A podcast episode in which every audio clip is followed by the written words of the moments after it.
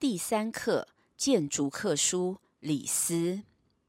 臣闻利益逐客，窃以为过矣。昔穆公求士，西取游鱼于戎，东得百里奚于渊，迎蹇叔于宋，乃批报公孙之于晋。此无子者，不产于秦。穆公用之，并国二十，遂罢西戎。孝公用商鞅之法。移风易俗，民以殷盛，国以富强，百姓乐用，诸侯亲服。或楚魏之师，举地千里，至今至强。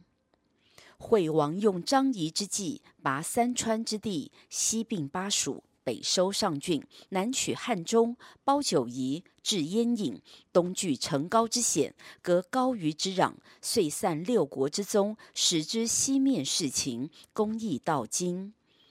昭王得范雎、费穰侯，逐华阳，强宫室，杜私门，蚕食诸侯，使秦成帝业。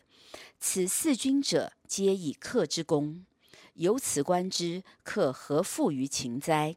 向使四君却客而不纳，疏士而不用，是使国无富利之时，而秦无强大之名也。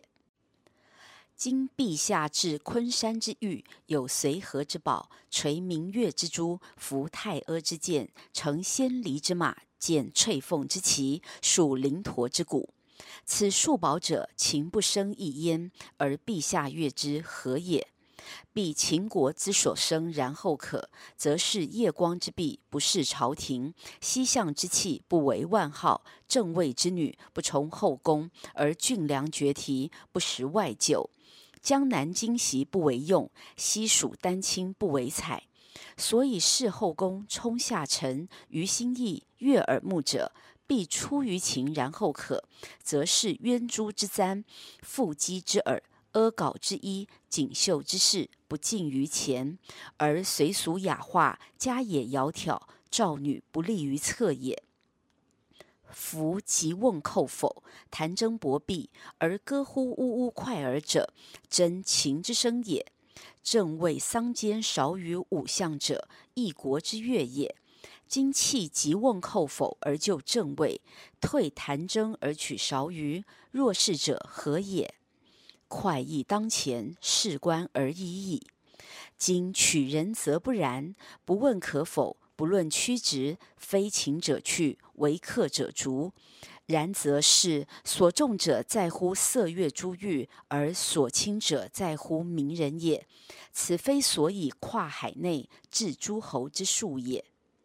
臣闻地广者粟多，国大者人众，兵强者则士勇。是以泰山不让土壤，故能成其大；河海不择细流，故能就其深；王者不却众庶，故能明其德。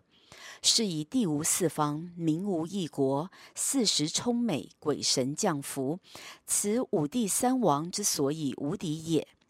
今乃弃黔首以资敌国，却宾客以业诸侯，使天下之士退而不敢西向，果足不入秦。